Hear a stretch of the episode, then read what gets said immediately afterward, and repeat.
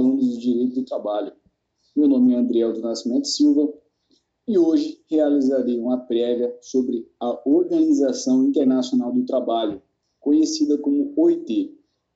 Primeiramente, convém mencionar que a OIT ela faz parte do direito internacional público, né, que visa proteção dos trabalhadores no âmbito nacional e internacional e está diretamente ligada à proteção de direitos humanos.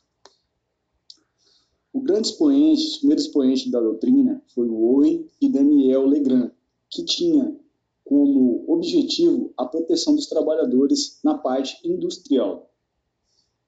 Os fundamentos iniciais é, se deram basicamente em três pilares: questão de ordem econômica, ordem social e caráter técnico.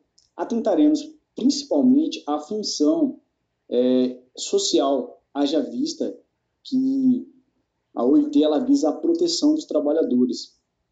Já na Declaração Universal de 1948, Declaração de Direitos Humanos, dispõe seu artigo 22 e 23 é, proteções aos trabalhadores, proteção social, proteção econômica, vista que esse é um direito de internacional de segunda geração, direitos humanos de segunda geração. O preâmbulo da própria OIT ela já vem disciplinando que requer que os estados garantam salário digno, é, visão à proteção ao desemprego, né, proteção à criança, né, aos adolescentes, é, estabelecendo é, demais garantias. Os objetivos iniciais, né, visto que é uma norma internacional, é difundir no âmbito global justiça e fomenta a justiça, impedir porque razões econômicas os estados venham é, mitigar de efetivar normas de proteção e diversificar os princípios é, de proteção ao trabalhador.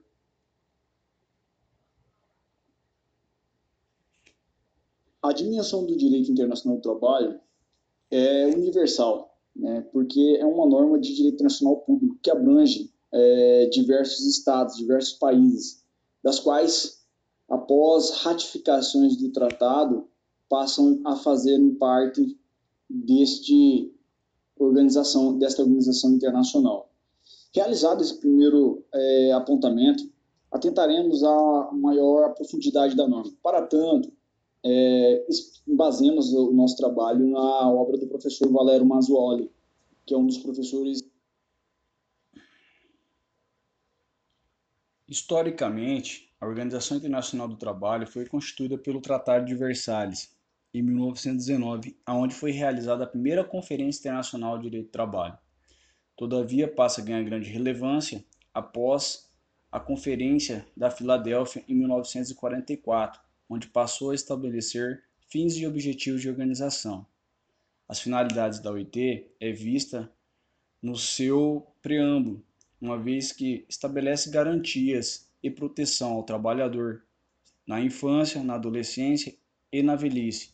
Também estabelece proteção às mulheres, além de proteger sindicatos, entre outros direitos.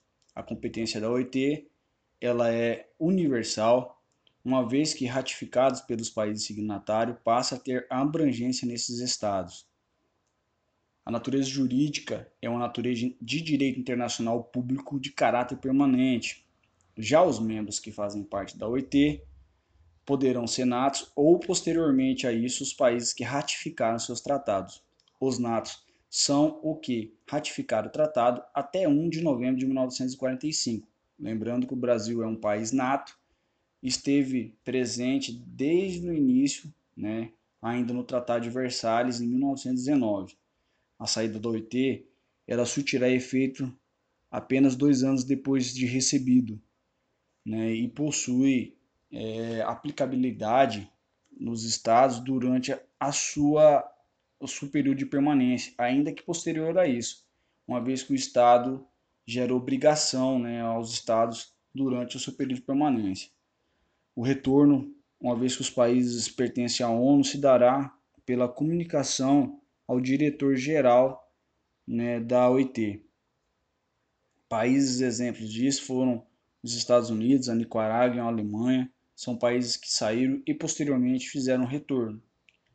Já a estrutura orgânica da OIT se, de, se, se dará em três elementos: uma conferência internacional, que é a Assembleia Geral, o Conselho de Administração e uma repartição. A conferência é o órgão deliberativo máximo. Né? Já o conselho ele será composto por 28 representantes do governo, 14 empregadores e 14 representantes dos empregados, visto que é um órgão misto, né? difere das outras outras entidades internacionais, das quais são somente compostos por representantes dos estados.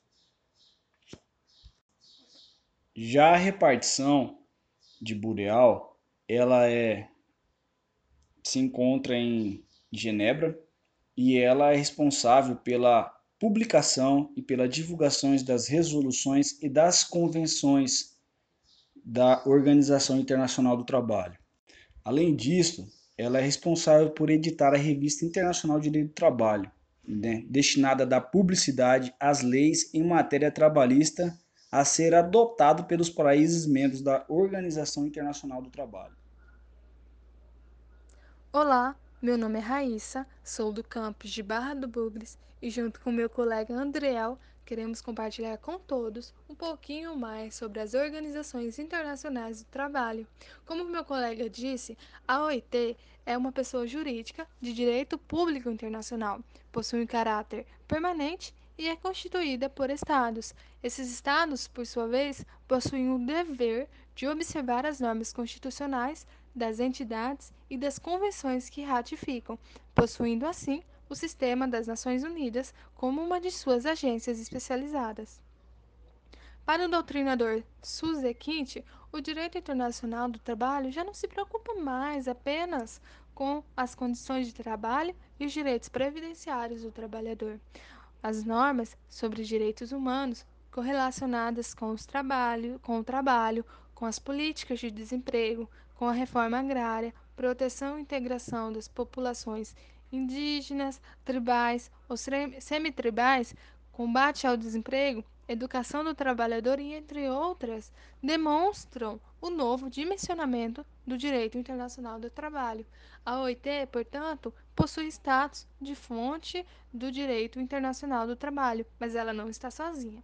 Ela se encontra acompanhada, por exemplo, da Declaração da Filadélfia de 1944 e a Declaração sobre Princípios Fundamentais e Direitos no Trabalho de 1988 além de suas próprias convenções, recomendações e resoluções. A OIT é, portanto, é, portanto, um importante vínculo para o direito internacional do trabalho, pois são as organizações em gerais que sustentam o direito. Dando continuidade ao assunto, temos que a atividade normativa da Organização Internacional do Trabalho consiste na elaboração de convenções e recomendações. Até 2010, já havia sido aprovado 188 convenções e 199 recomendações que versam sobre o cenário jurídico laboral. Atualmente, estas possuem aplicabilidade a todos os principais trabalhadores. O conjunto de convenções e recomendações é conhecido por Código Internacional do Trabalho.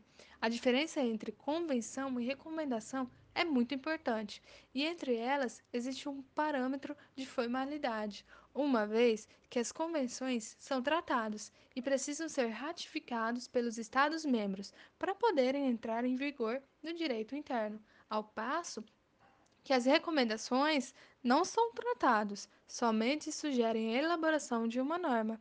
As convenções, como Estado, possuem aplicabilidade imediata, conforme o disposto no artigo 5 parágrafo 1 e precisam de uma regularização pelo legislador infraconstitucional.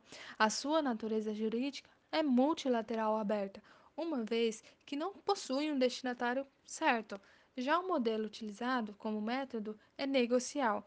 Isso ocorre porque existem representantes do Estado, representantes do empregador e representantes do empregado.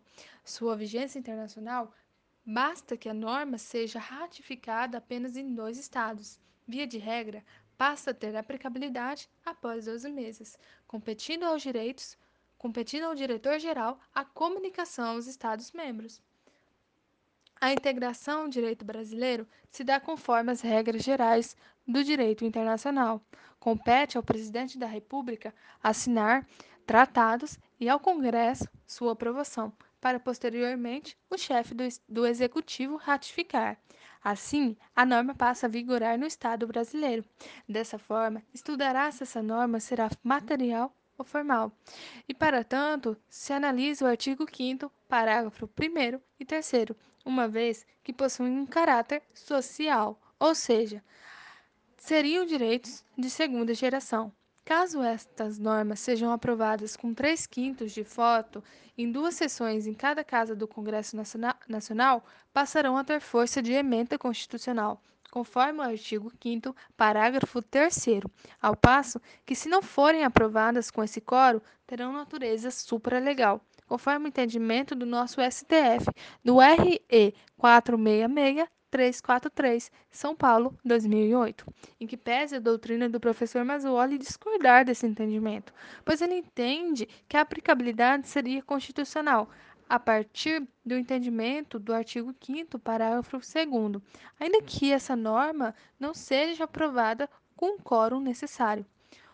O artigo 5 parágrafo 2 diz que os direitos e garantias expressos nesta Constituição não excluem outros decorrentes do regime e dos princípios por ela adotados, ou dos tratados internacionais em que a República Federativa do Brasil seja parte.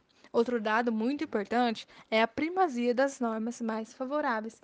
Ainda que a norma internacional exista, a Organização Internacional do Trabalho prevê sim a aplicabilidade do que seja mais favorável. Passamos a partir deste momento a estudar a recomendação da Organização Internacional do Trabalho. Primeiramente, convém salientar que as recomendações da OIT são instrumentos internacionais destituídos de natureza de tratados, servem para auxiliar administradores na nacionais na elaboração de legislação interna, serve de complemento a uma convenção ou serve para regulamentar certos assuntos ainda não suficiente discutido em uma convenção. Diferentemente das recomendações do direito internacional público, as recomendações da OIT estabelece que o legislador infraconstitucional deverá elaborar uma norma no prazo de um ano ou no máximo 18, quando este último em situações excepcionais, regulamentando a recomendação. Se dará por uma lei. Ainda que deverá submeter ao diretor-geral da repartição internacional do trabalho a comunicação acerca dessa norma. Por fim, a integração ao direito, direito brasileiro se dará pela elaboração de uma norma, conforme já ressaltado, que deverá ser publicada pelo presidente da República. Ainda, o doutrinador Arnaldo disciplina que quando se tratar de competência de decretos exclusivos do presidente, que a este caberá adotar as medidas necessárias. Por fim, ressalto que os estados não estão obrigados a enviar relatórios anuais sobre a aplicação no país, cumprindo apenas esclarecer dúvidas quando solicitado pelo diretor-geral. Senhores, finalizamos aí. Espero ter ajudado a cada um dos senhores. Colocamos à disposição até mais, bons estudos. Fiquem com Deus.